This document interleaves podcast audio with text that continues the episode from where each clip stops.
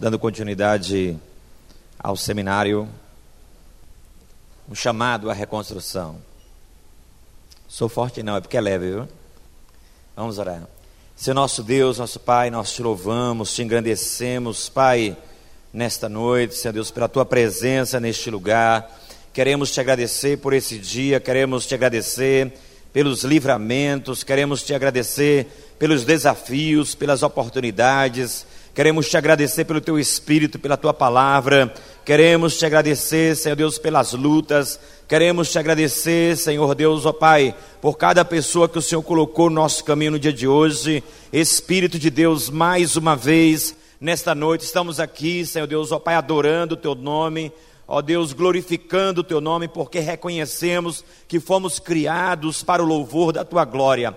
Abençoa cada vida aqui, Senhor Deus, nós estamos dando continuidade, ó Deus, a esse estudo, Senhor Deus, um chamado à reconstrução, Pai, baseado na tua palavra, e queremos que nesta noite, mais uma vez, o teu Espírito esteja nos inspirando, Senhor Deus, e aplicando a tua palavra em nossas vidas, Pai. Queremos ser mais do que ouvintes, queremos ser praticantes da tua palavra. Muito obrigado por esta noite, em nome de Jesus.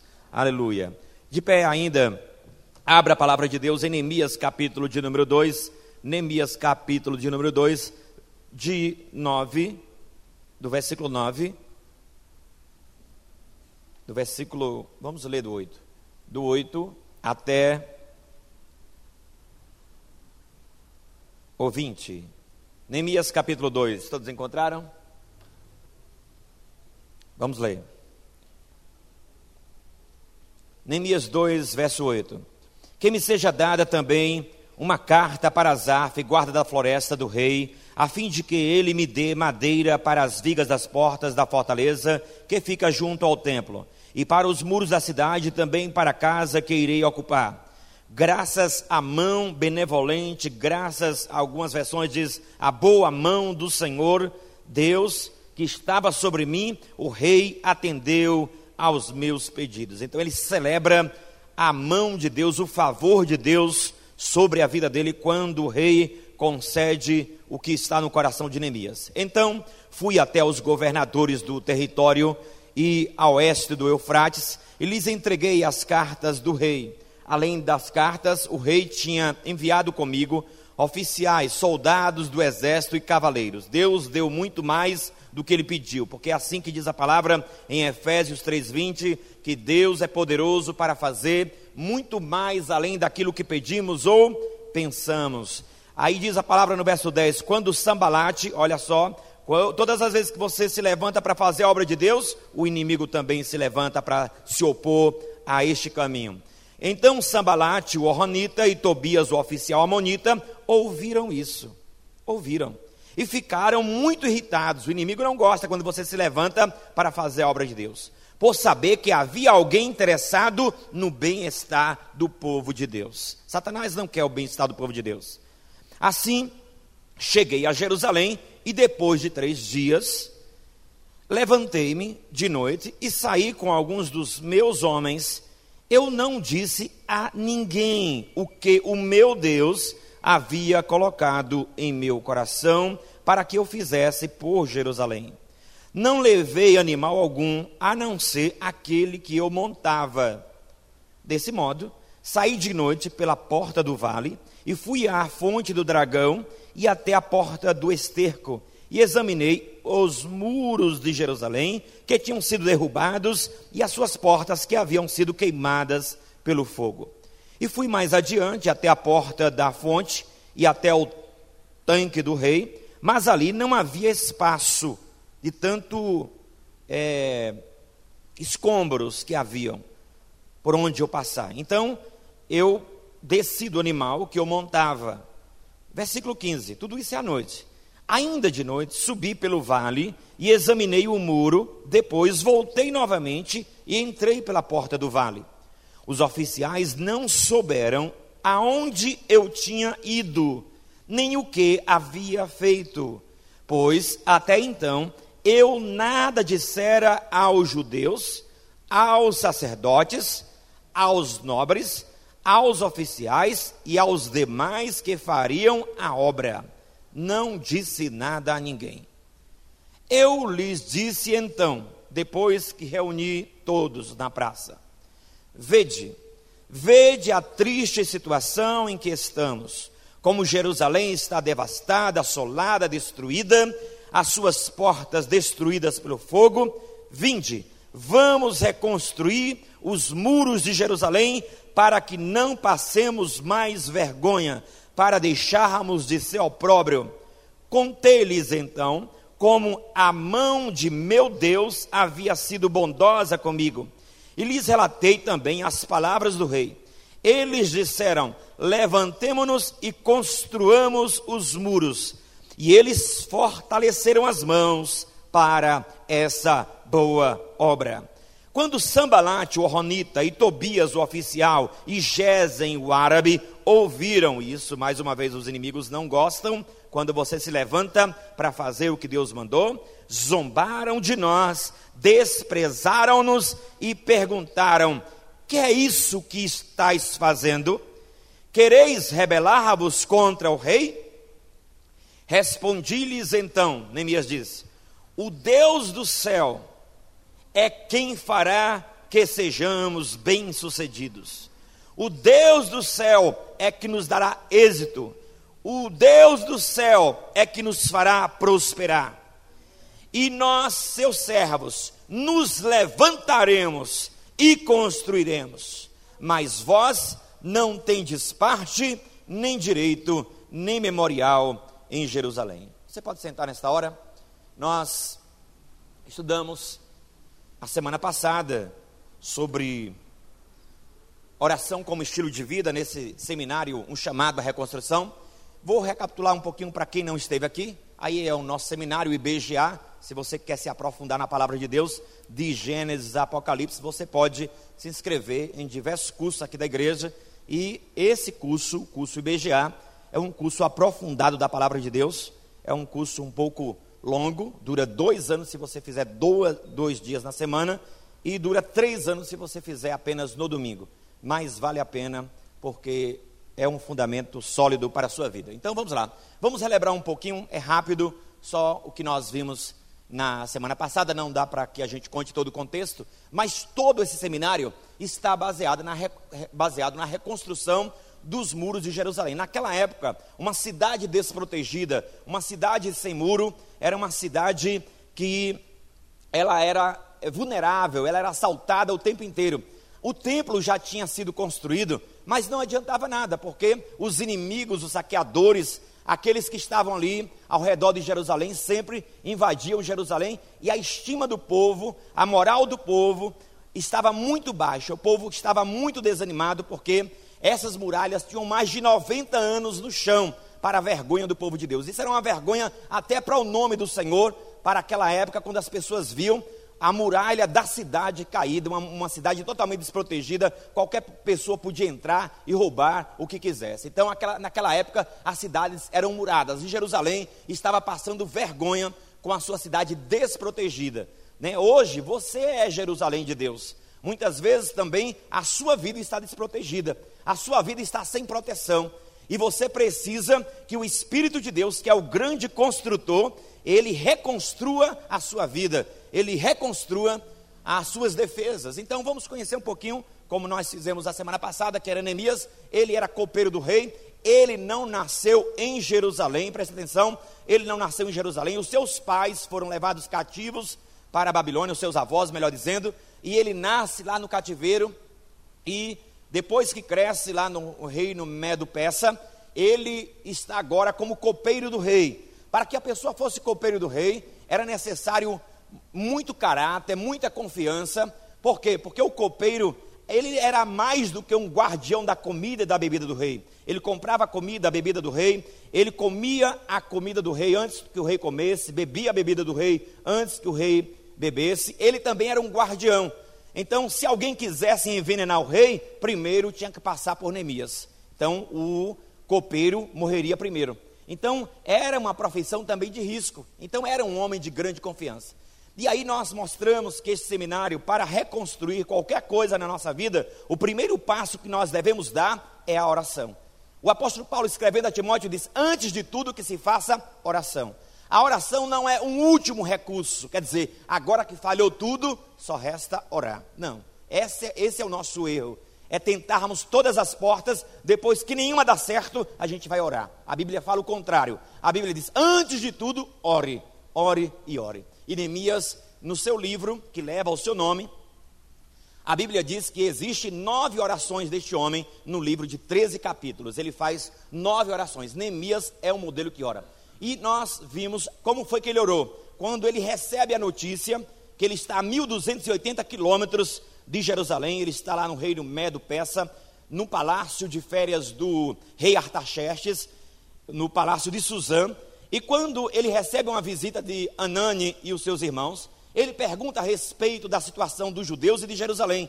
E a resposta é uma resposta muito rasteira, é uma resposta muito triste, e a palavra de Deus nos diz que Neemias, ele se põe a chorar, ele se põe a orar, ele se põe a jejuar, e esse jejum, essa busca do Senhor, durou quatro meses. Ele buscando uma resposta de Deus. E ele, buscando a resposta de Deus, o Senhor levantou ele como resposta ele não apenas estava orando, Deus estava chamando ele agora para abandonar tudo e ir para Jerusalém. Agora, como? Se ele servia ao rei Artaxerxes, se esse rei Artaxerxes, lá no livro de Esdras, ele mesmo mandou embargar a obra que estava em andamento. E agora, como você chegar para esse rei? Só um milagre. E Neemias sabia disso, é por isso que ele ora. E a palavra de Deus nos diz que a, o palácio era um palácio de férias, e chega Artaxerxes, a Bíblia diz que Neemias faz questão de dizer que ele não chegou só, ele chegou com a rainha, e ali naquele momento Deus dá uma estratégia para Neemias. Qual é a estratégia? Naquela época ninguém poderia se apresentar triste na presença do rei, era risco até de morte. E a palavra de Deus nos diz que esta foi a estratégia que Deus deu a Neemias. Se apresente triste. Neemias diz: Até então nunca estivera triste na presença do rei. Quando Neemias se apresenta triste na presença do rei, a Bíblia diz que Artaxerxes, ele nota na hora. Ele diz: Por que está triste o teu rosto? Esta tristeza não é tristeza apenas de rosto. Essa tristeza é tristeza do coração. Bora, abra o seu coração Neemias diz que quando o rei fez essa pergunta para ele, ele sabia que ele estava correndo risco de vida. Então ele disse: Eu temi sobremaneira. E nós dissemos o quê? Não é porque Deus mandou fazer algo que você agora não vai ter medo. Muitas vezes Deus manda você fazer algo e você tem que fazer com medo mesmo. Vai sem medo e vai com medo. O importante é você obedecer. E ele disse: Eu temi sobremaneira. E naquele momento Neemias diz: Olha, como não estaria triste o meu rosto se o sepulcro dos meus pais lá na cidade de Judá estão todos em ruína, a cidade está destruída. O que é que eu, eu, eu poderia, como eu poderia reagir diferente? E a palavra de Deus nos diz naquele momento que o rei disse: Peça-me o que você quiser. Neemias disse: Naquele momento eu orei, uma oração flecha. Ele pediu a Deus naquele momento: Senhor, toca no coração daquele homem. E ele já tinha orado isso no capítulo 1, verso 11: Senhor, dai-me graça diante deste homem. Nós falamos o quê? Que a oração, você tem que ter uma oração específica. Não é uma chave que abre todas as portas. Existe para cada porta, existe uma chave. E nós precisamos também saber orar especificamente. E a palavra de Deus nos diz que Neemias, ele orou especificamente: Senhor, me dá graça diante deste homem. O homem aparece, e naquele momento ali, o homem diz: Peça-me o que você quiser e ele diz: Olha, rei, eu quero ir para Jerusalém. O rei diz: Quanto tempo vai durar a sua viagem? Ele determinou um tempo, preste atenção. Quando você ora, você também precisa, enquanto ora, ter um plano. Você tem um plano? Neemias tinha um plano para reconstruir. Muitas vezes a gente só ora, mas a gente não tem um plano. Neemias tinha um plano. Quando ele estava orando, ele estava planejando, e quando ele chegou diante do rei, ele já tinha todo o plano. Quando o rei disse: Peça-me o que você quiser, ele disse: Eu quero ir para Jerusalém reconstruir os muros. Quanto tempo vai durar sua viagem? Ele determinou um espaço de tempo. Tudo isso já estava planejado. Aí ele disse: Ó oh, rei, já que o senhor me liberou, o Senhor tem uma floresta próxima a Jerusalém, e quem é o guarda da floresta é Azarfe. O senhor pode liberar madeira para que nós possamos construir, porque são 12 portais em Jerusalém, fora os muros da cidade, as casas, inclusive a casa que eu vou morar. O rei disse: tudo bem. E o rei disse mais: o rei, é, é, é, a Bíblia diz que o rei disse assim: Eu não vou te dar apenas isso, eu vou colocar também soldados para te proteger no caminho. E Neemias, aí ele vai mais além. Ele diz assim: Olha, agora para que eu saia daqui, porque ele estava próximo à Babilônia, o Iraque hoje, para sair do Iraque para Jerusalém. Então, a Bíblia diz que naquele momento ele disse: Olha, eu preciso, onde eu passar, eu preciso de autorização, eu preciso de carta, porque pode ser que alguém me barre. Porque naquela época o império medo-persa estava dominando tudo. E aí o rei deu as cartas para Neemias, então Deus concedeu mais do que Neemias pediu. E agora, a mensagem de hoje, a mensagem semana passada foi o quê? Transformando a oração em estilo de vida. E hoje é transformando a visão em ação. Deus já colocou algo no seu coração? Deus já colocou um plano no seu coração? Pronto, agora tem que agir. A Bíblia diz que a fé sem obras é uma fé no caixão, é uma fé morta. A fé precisa de atitude, a fé precisa de ação. Existe um momento de planejar, mas existe também um momento de agir. Um dia, é, Moisés estava diante do mar vermelho, clamando a Deus. Deus disse: Moisés, não é hora de orar, é hora de marchar. Diga ao povo que marcha. Então nós precisamos ter esse discernimento, a hora de orar e a hora de agir. Então, visão sem ação não passa de sonho. Tem muita gente que tem visão, mas não tem ação. Então é apenas um sonho, o tempo vai passando, o futuro chega de hora em hora e nada acontece. Por quê? Porque justamente visão sem atitude, sem ação, não passa de sonho. Então Neemias e seus preparativos iniciais para a construção. Vamos ver como foi que Neemias se preparou? Primeiro ele orou. A Bíblia diz, antes de tudo, que se ore. Depois ele planeja, ele tem um plano. Quando você vai reconstruir, quando você vai recomeçar, quando você vai construir, quando você vai realizar seus sonhos, você tem que ter um plano. Você tem um plano? Você tem um plano? Inclusive, você tem um plano para a sua família? Você tem um plano para os seus filhos? Você sabia que Satanás tem um plano para o seu filho? Você sabia que Satanás tem um plano para a sua vida? Você sabia que Satanás tem um plano para a sua casa? Então tem um plano também. Você tem que ter um plano, porque Satanás tem um plano. Se você não tem plano para os seus filhos, Satanás tem. Se o pastor não tem planos para a igreja, Satanás tem planos para a igreja. E os planos de Satanás é sempre planos de matar, de roubar e de destruir. Agora o nosso Deus também, ele nos dá planos.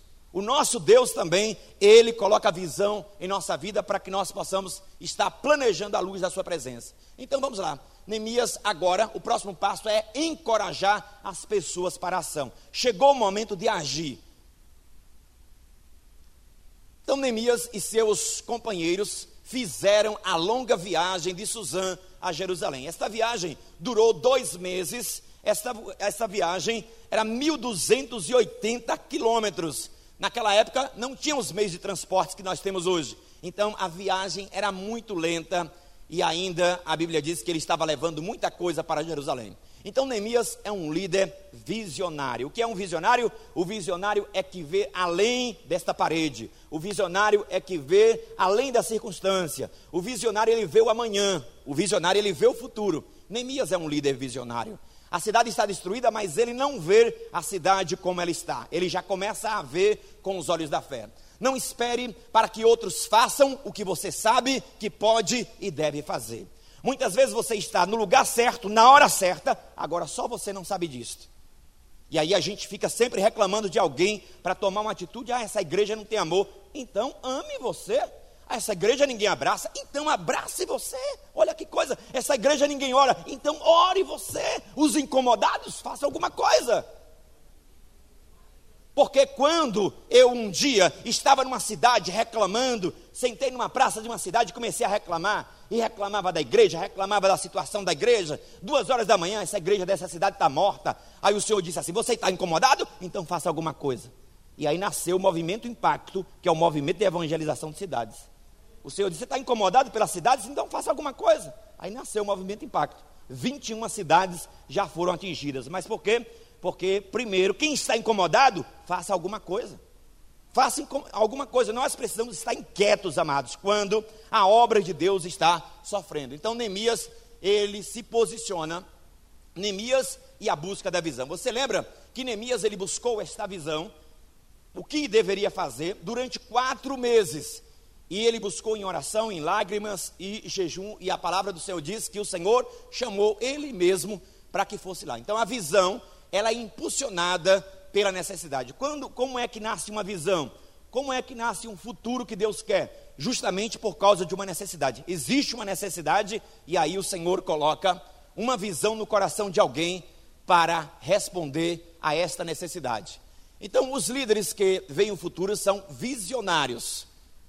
Por mais de 90 anos, os muros estavam arruinados. Mais de 90 anos. Quem se levantará? O líder Neemias diz: A boa mão do meu Deus está sobre mim. Presta atenção. Neemias, quando ele chegou em Jerusalém, ele não disse assim: Olha, como é que pode vocês aqui tanto tempo, ninguém faz nada? Agora chegou aqui a solução, eu tenho uma solução. Não, ele não fez isso. Neemias, ele era simples, ele era um homem humilde e ele só estava ali porque ele diz: A boa mão do meu Deus foi que me levantou para que eu pudesse estar aqui. Ele não estava se orgulhando, ele não estava menosprezando aquelas pessoas que estavam em situação de miséria, pelo contrário, ele se identificava com as pessoas e com a situação. Então, o que é visão? Visão é um retrato mental de um futuro desejável por Deus. Quer dizer, o que é visão na Bíblia? Está escrito lá, por favor? Pode passar?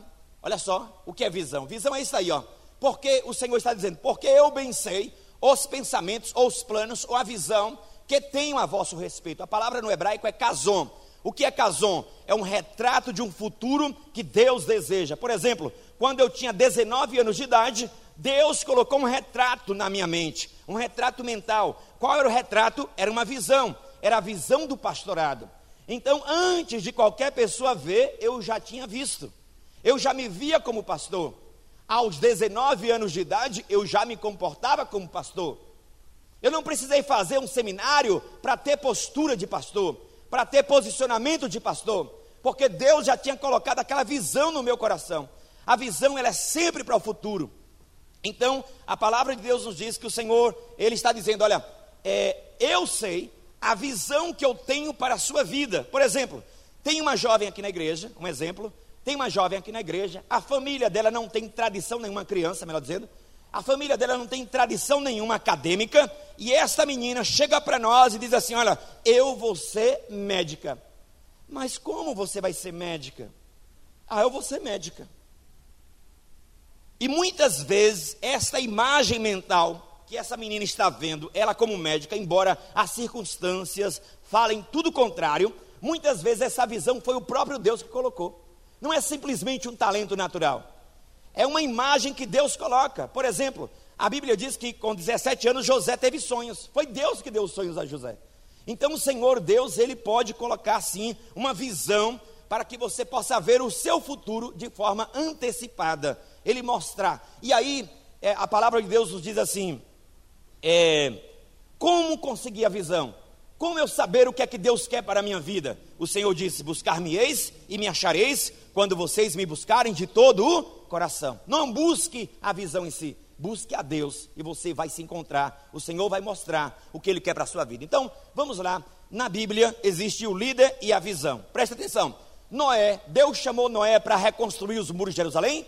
Não. Então, olha, a visão ela é específica. Deus chamou Noé para construir uma arca. Noé construiu a arca sem atitude? Noé construiu a arca sem ação? Não. Noé construiu a arca agindo. Noé não construiu apenas numa fé sem movimento. Então, Moisés, libertar os hebreus da opressão. Perceba que Deus não chamou Moisés para construir uma arca. Cada pessoa Deus chamou para algo. Você vê um ginásio de esportes. No ginásio de esportes, nos Jogos Olímpicos, você não vê Neymar jogando basquete, Neymar jogando tênis. Você não vê Neymar na natação. Não, Neymar é no futebol.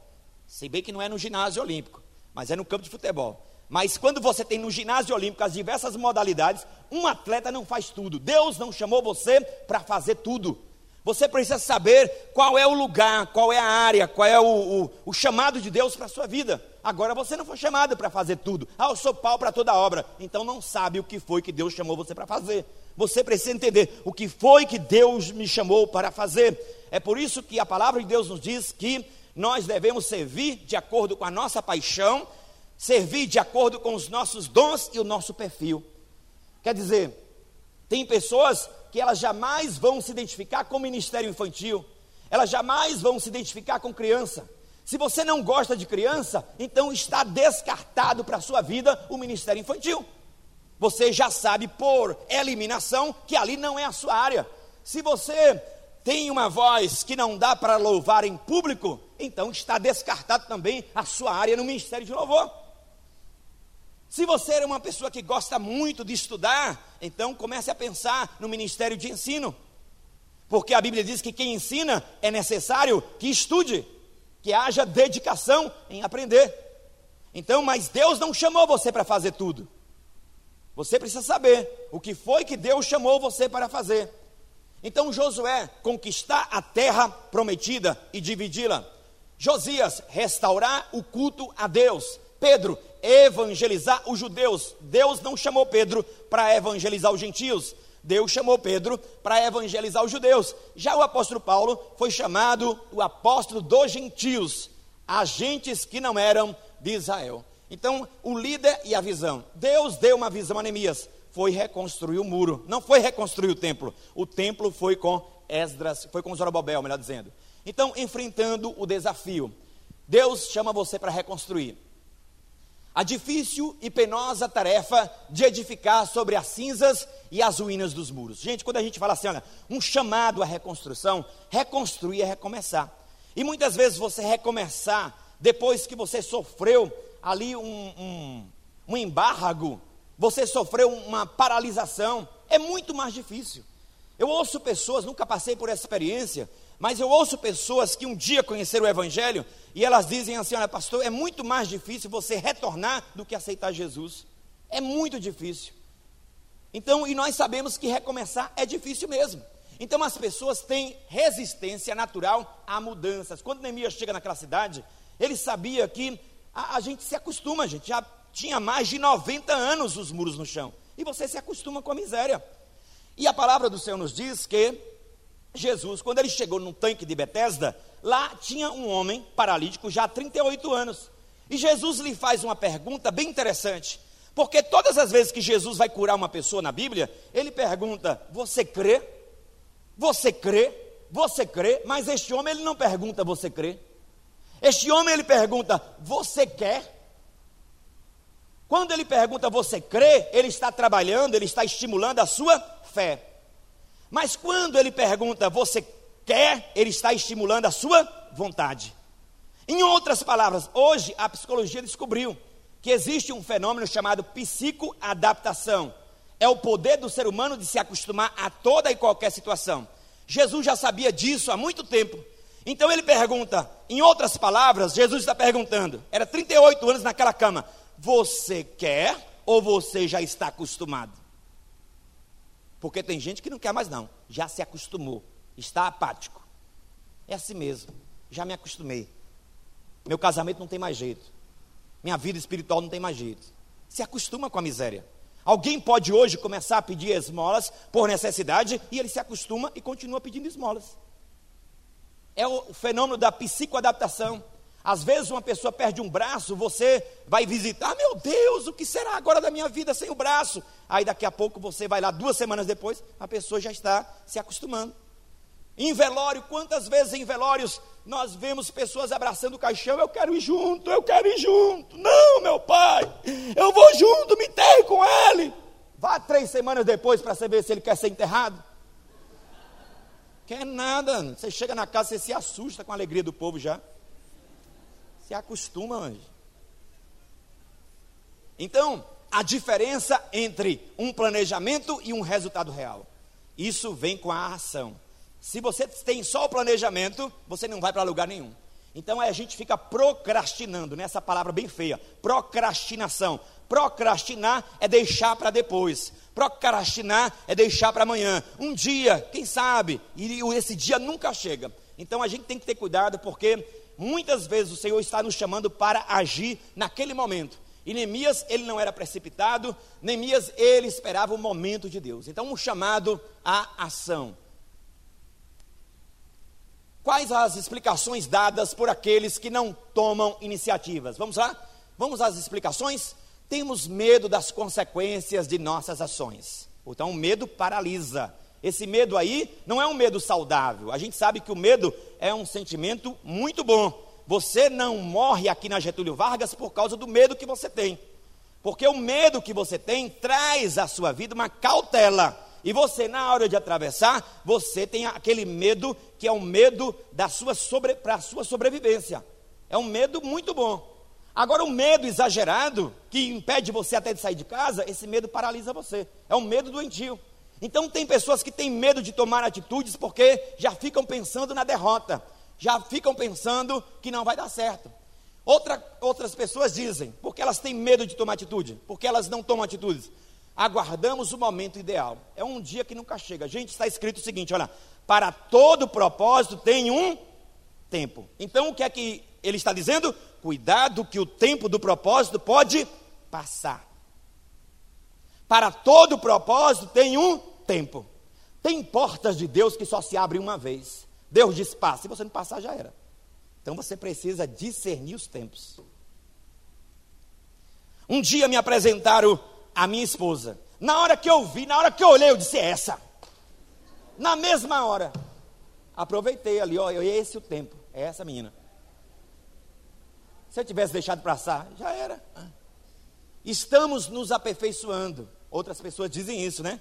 Não, não chegou a hora não. Aí você conhece há 30 anos já, e ela, não, estou aperfeiçoando. 30 anos que ela disse a você que iria aprender violão, estou aperfeiçoando, estou me aperfeiçoando, estou me aperfeiçoando, e nunca chega esse dia. Então, existe um ditado que diz assim: olha, nem a tartaruga vai a lugar nenhum se não colocar o pescoço para fora. Você também. Se você não colocar o pescoço para fora, não tem mudança, não tem transformação. Então Neemias ele chega a Jerusalém. Vamos lá? Vamos ver o que aconteceu quando ele chegou? Está tudo aí já os versículos, então. Neemias chega a Jerusalém.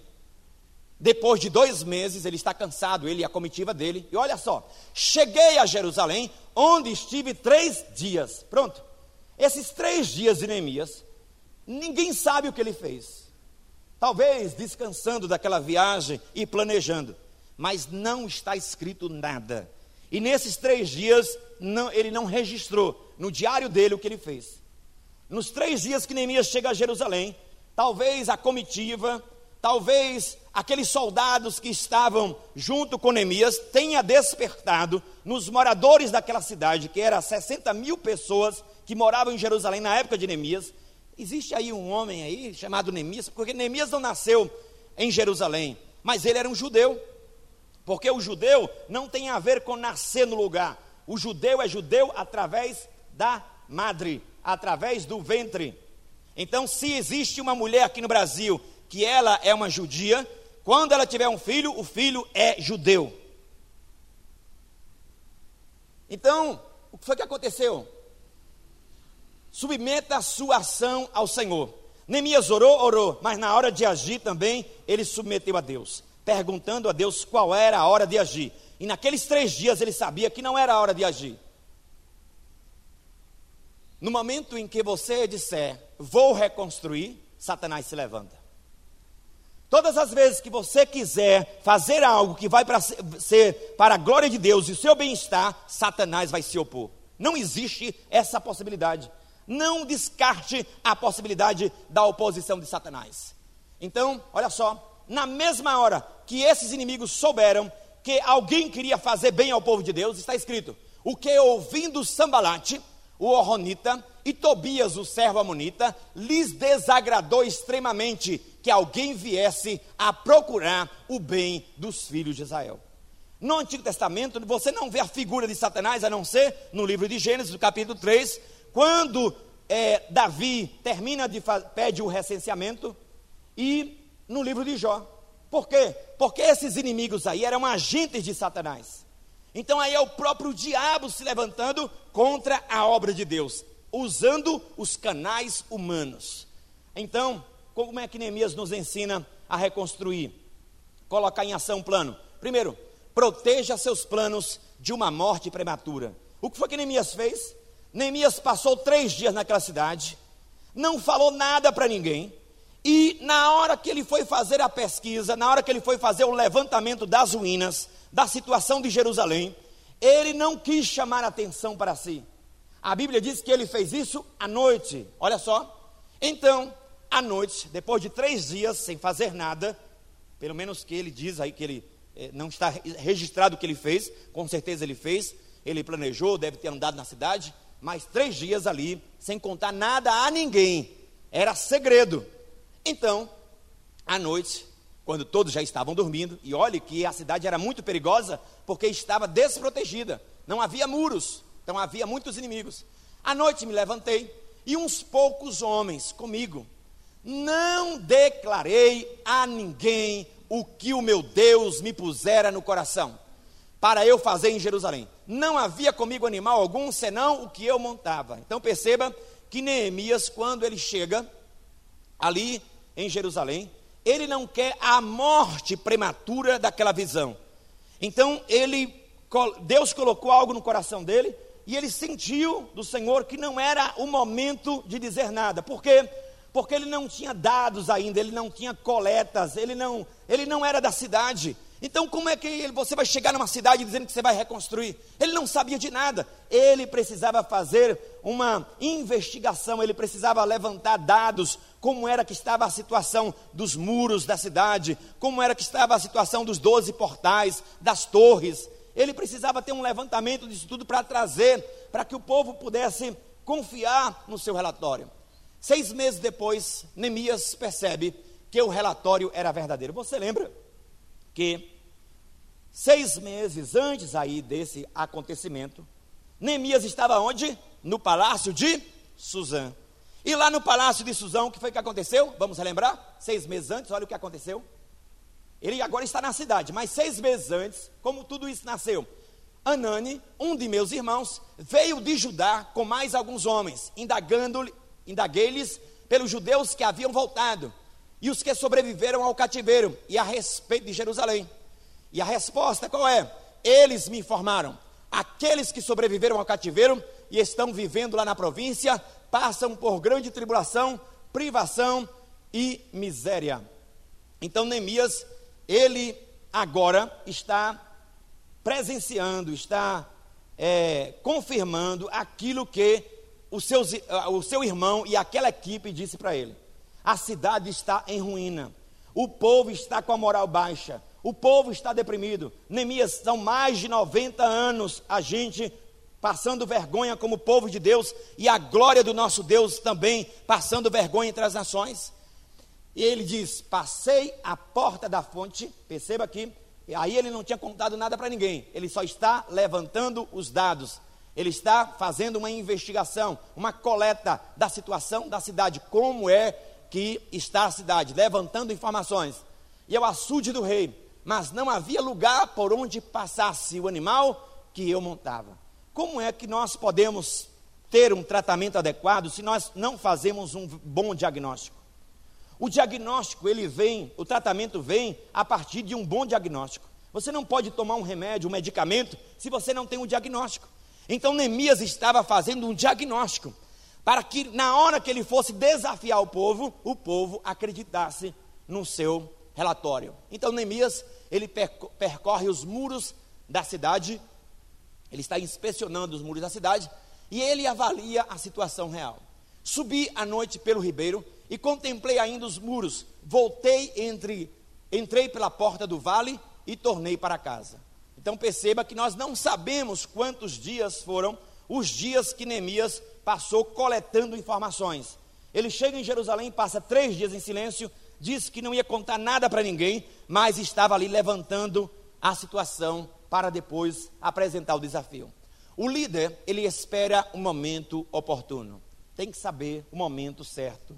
Você precisa saber o momento certo de agir, o momento certo de orar, o momento certo de planejar. E diz a palavra: não sabiam os magistrados aonde eu fora, nem o que fazia, pois até aqui não havia eu declarado coisa alguma nem aos judeus, nem aos sacerdotes, nem aos nobres, nem aos magistrados, nem aos mais que faziam a obra. Neemias estava em silêncio. Neemias estava preparando o seu planejamento.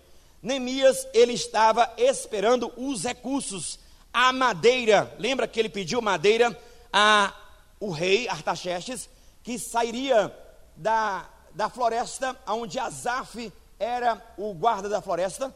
Então ele estava esperando os recursos chegar, para na hora que começar o povo não desanimar. Ele estava coletando informações, ele estava vendo no local do muro aonde precisava de mais gente. Vamos supor que feira seja Jerusalém. Então existe muros na Mangabeira, existe muros no Sim, existe muros lá no Feira 6. Então Neemias ele quer rodar a cidade. E ele vai lá naqueles muros do Feira 6 procurar saber como é que está a situação. Se os muros estão todos em ruína mesmo, se existe metade do muro, se as portas estão todas queimadas, os, os dez portais de Jerusalém, se as torres estão derrubadas, aonde é que precisa de mais gente? E ele está fazendo um estudo de tudo isso. Um dia é preciso parar de sonhar, tirar os planos da mente e começar. Olha só, a visão foi Deus que deu? Foi. Mas se Deus te der um sonho, Deus der uma visão e você não agir, não adianta nada. A oração tem que te impulsionar, você tem que obedecer. A Bíblia diz: a fé sem atitude é uma fé morta. E Neemias estava esperando o momento adequado. Perceba que ele orou, Neemias tinha um plano e agora era momento de agir.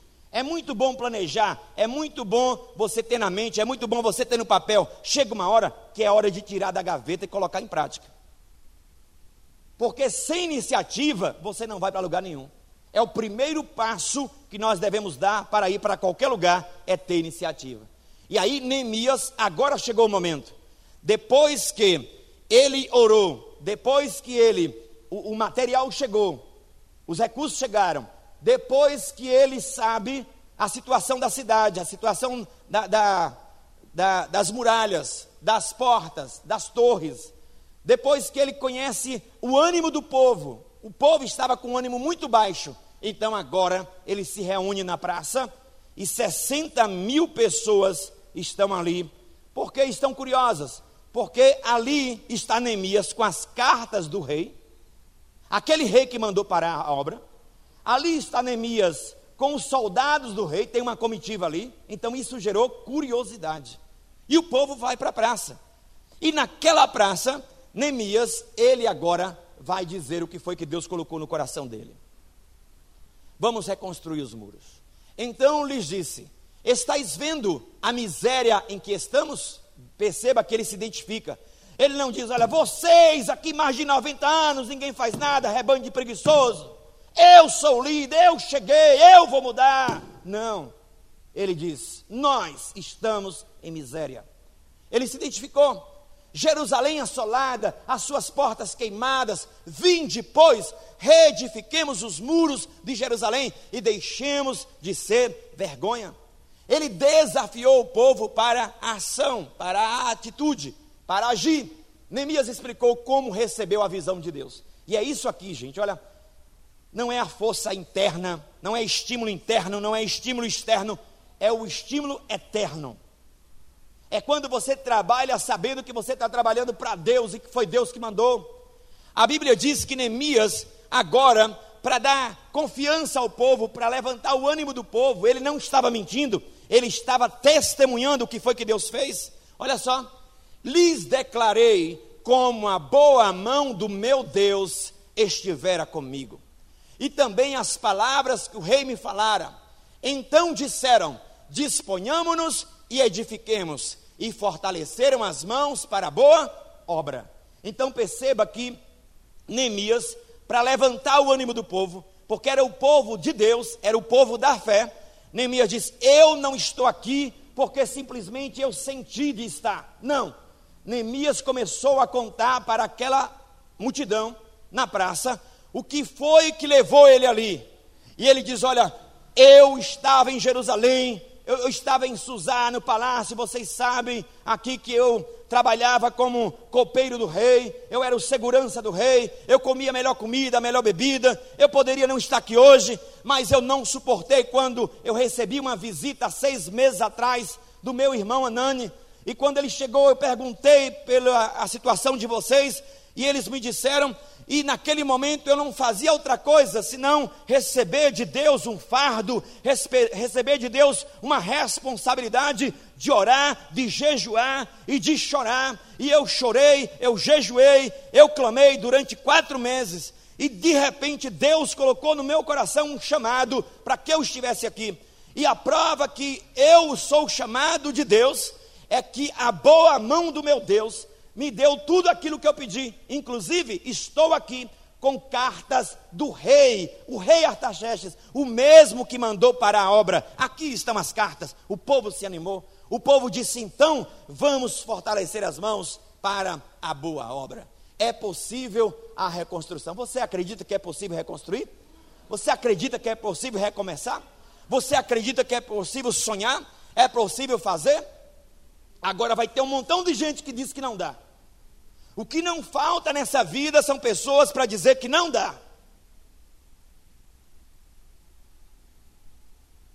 Se posicione para reconstruir. Então disseram: disponhamos-nos e edifiquemos, e fortaleceram as mãos para a boa obra. Gente, nós estamos falando de um povo apático, nós estamos falando de um povo que estava com a moral muito baixa, mais de 90 anos, passando vergonha. Eles não conseguiam nem a segurança da sua cidade. A cidade de Jerusalém estava aberta, muitos roubos, saqueadores, homens da montanha entravam ali e saqueavam tudo. E neste momento, eles tiveram força para trabalhar. A maior motivação da vida não é externa, não é interna, mas é eterna. É quando você trabalha sabendo que Deus, Ele é aquele que abençoa aquilo que você está fazendo. Então lhes respondi: o Deus dos céus, presta atenção, o Deus do céu é quem nos dará bom êxito. Neemias sabia que se não tivesse a bênção de Deus, não adiantaria. Esse projeto, gente, poderia ser uma grande vergonha, uma grande frustração para Neemias e toda aquela população. Foram mais de 90 anos aquele projeto, aquela cidade no chão. Mas ali, Neemias, ele se levanta e diz: O nosso Deus nos dará bom êxito. E ele diz aos inimigos: Nós, seus servos, nos disporemos e reedificaremos. Vós, todavia, os inimigos, não tendes parte, nem direito, nem memorial em Jerusalém. É o que está escrito aí na palavra de Deus. Só que Neemias sabia que para reconstruir os muros de uma casa, a gente já é difícil, e os muros de uma cidade. E como eu falei, os muros da cidade de Jerusalém não são esses muros que a gente conhece aqui. Esses muros que você pega uma pedrinha e faz uma fila. Não. Nós falamos na aula passada que Jerusalém já foi destruída 17 vezes. Já pensou se a cidade de Feira já tivesse sido destruída 17 vezes? Essa cidade nunca foi destruída nenhuma vez. Agora imagine, você chega em Jerusalém, a cidade foi destruída 17 vezes. Por isso que tem gente que quando chega em Jerusalém se assusta. Vai procurar o Monte Sião. Quando chega lá não tem monte nenhum. Vai procurar, um, cadê os montes? Não tem mais monte, meu irmão. Tudo foi aterrado.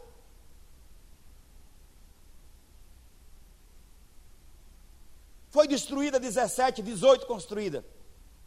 E quando você vai em Jerusalém, em uma das paradas é justamente na muralha de Neemias, que é justamente isso aqui, gente, mais ou menos isso aqui, ó, do púlpito para essa parede. Passa um carro convencional tranquilo em cima.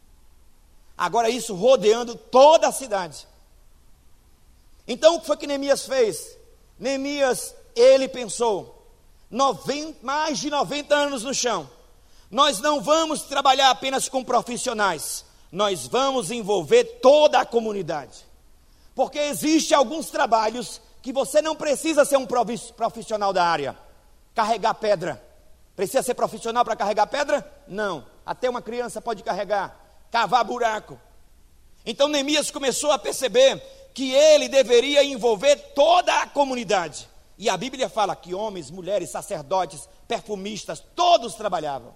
Todos trabalhavam nessa comunidade para a reconstrução do muro. Porque era um trabalho feito pelo poder de Deus. Vamos nos organizar. A reconstrução dos muros de volta, em volta de Jerusalém, era uma tarefa gigantesca. Tanto é que chega um momento que Neemias diz assim: olha, irmãos, a obra é grande e nós estamos afastados uns dos outros. Pessoas certas, nos lugares certos, pelos motivos certos. Capítulo 3, por favor, abra aí, presta atenção.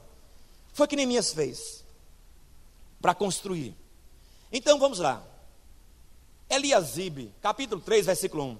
Eliasibe, o sumo sacerdote. Olha só, ele não era um mestre de construção. Ele era o sumo sacerdote, cuidava do culto a Deus.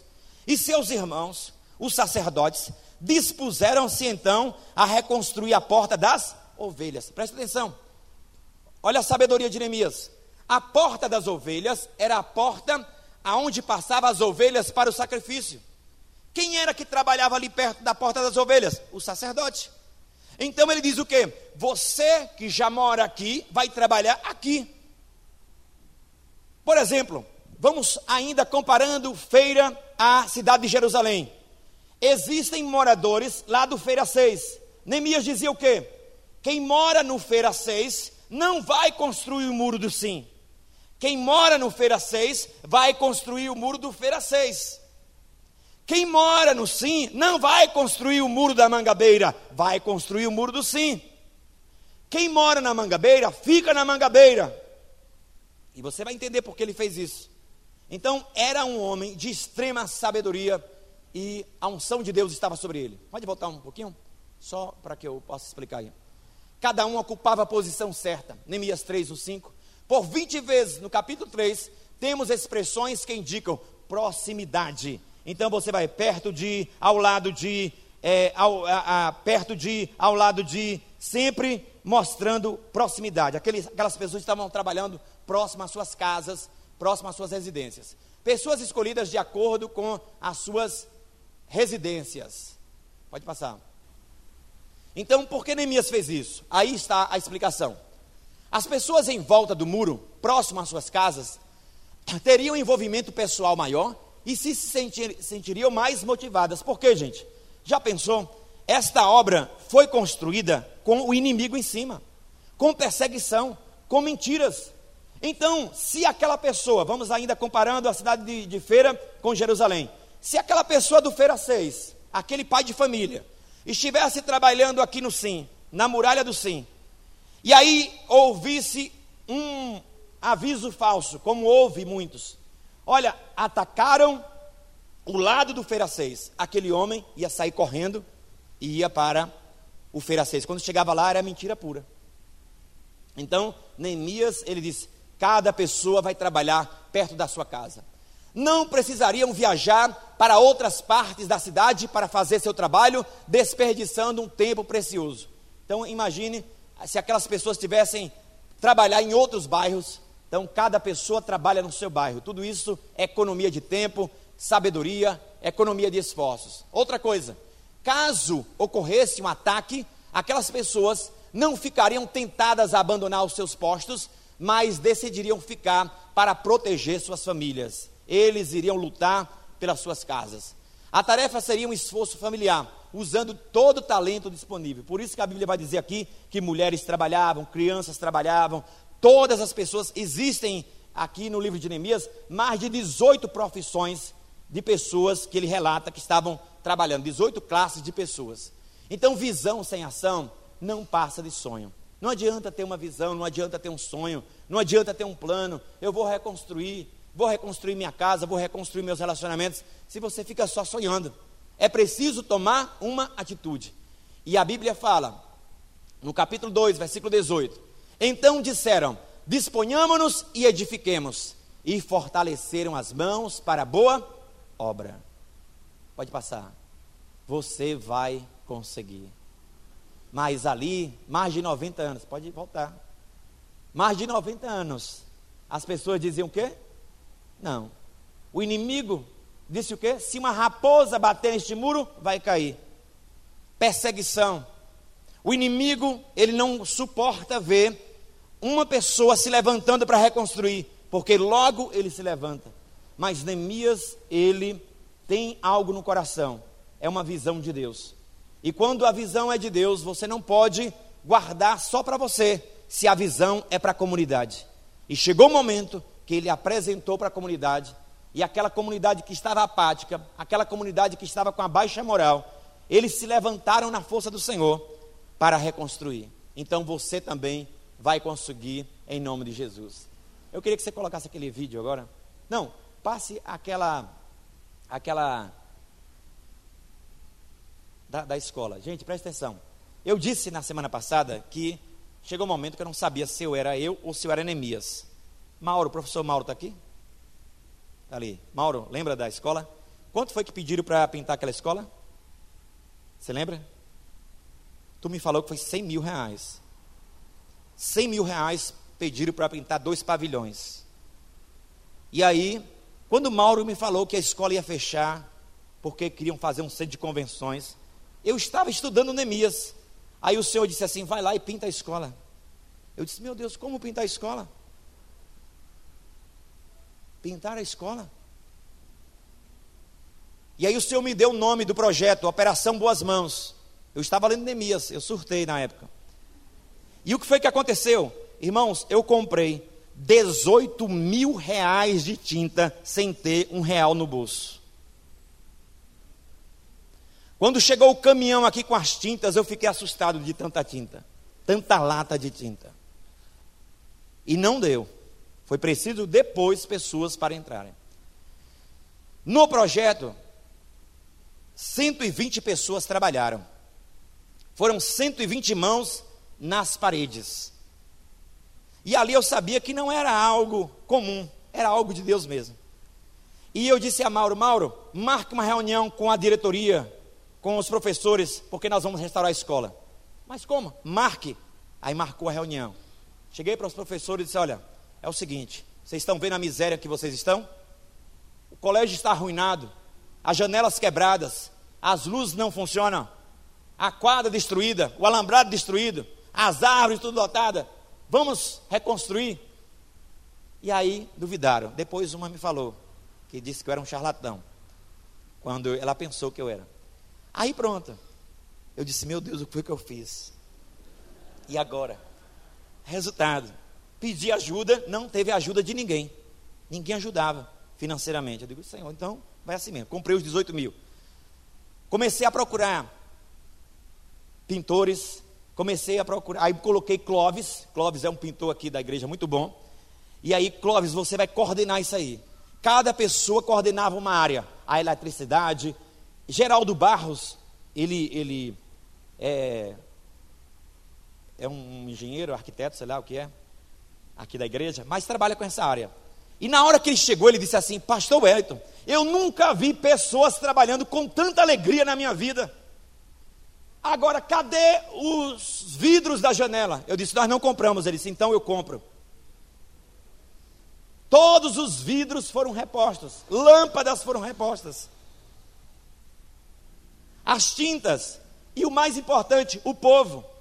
A igreja central, isso era um trabalho da juventude, mas a igreja central chegou, entrou junto também. E a central disse: Nós vamos dar alimentação. Comíamos lá. Outra coisa: quem entrasse na escola não podia sair. Quem entrasse tinha que ficar lá, principalmente se fosse profissional, porque, desculpa aí os pedreiros, mas às vezes pedreiro é meio. Então você entra, você não sai, trancava. E outra coisa, eram três dias ouvindo a mesma música, de manhã, de tarde, de noite. Reconstruir.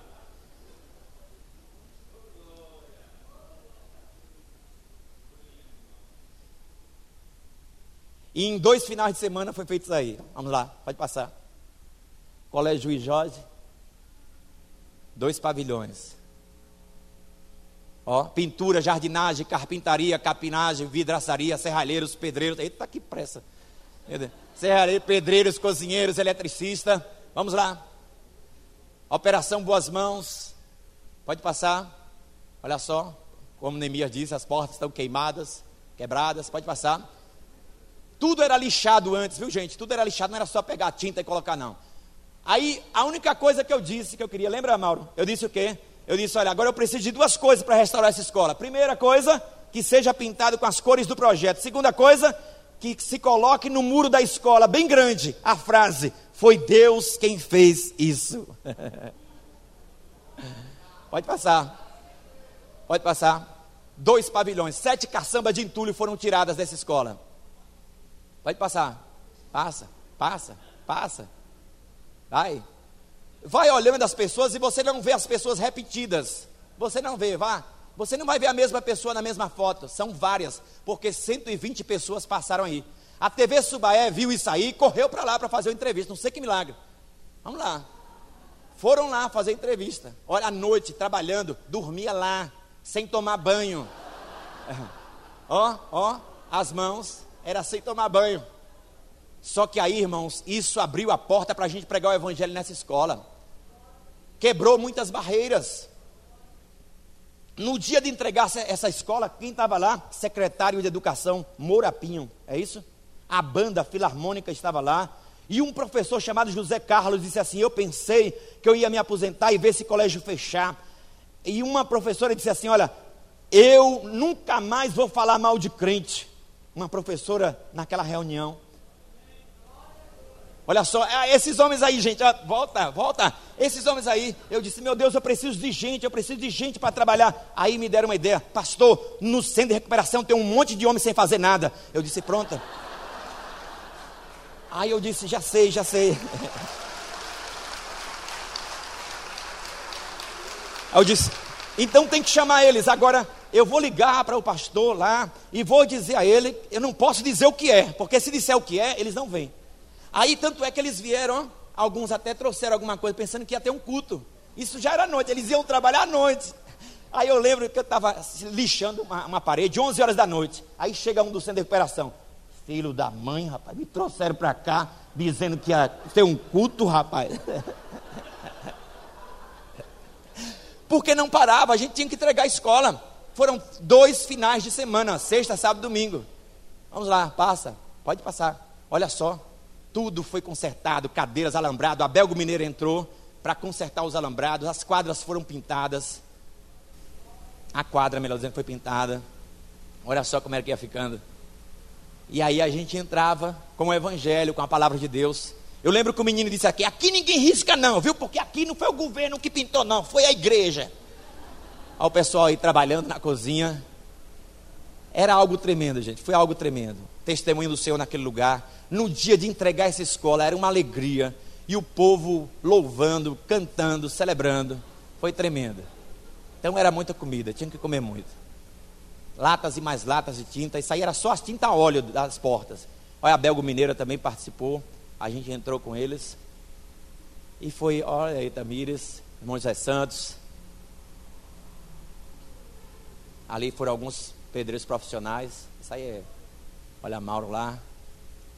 Olha, irmão Hudson, tudo era dado massa, tudo era pintado.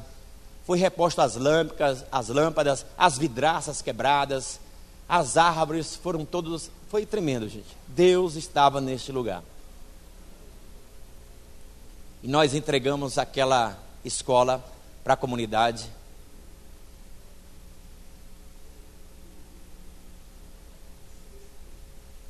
Cento e vinte, olha, à noite, ó, cheio de espinho nessa árvore.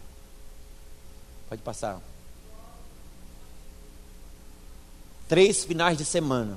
Dois finais de semana trabalhando. Aí esse, aí que era o líder. Foi muito trabalho.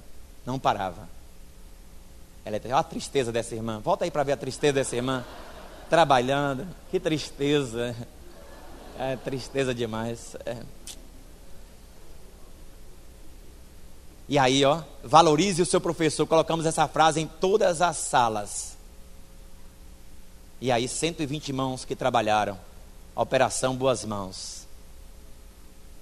Ter visão não é sonhar um sonho impossível, mas sonhar o mais possível do sonho.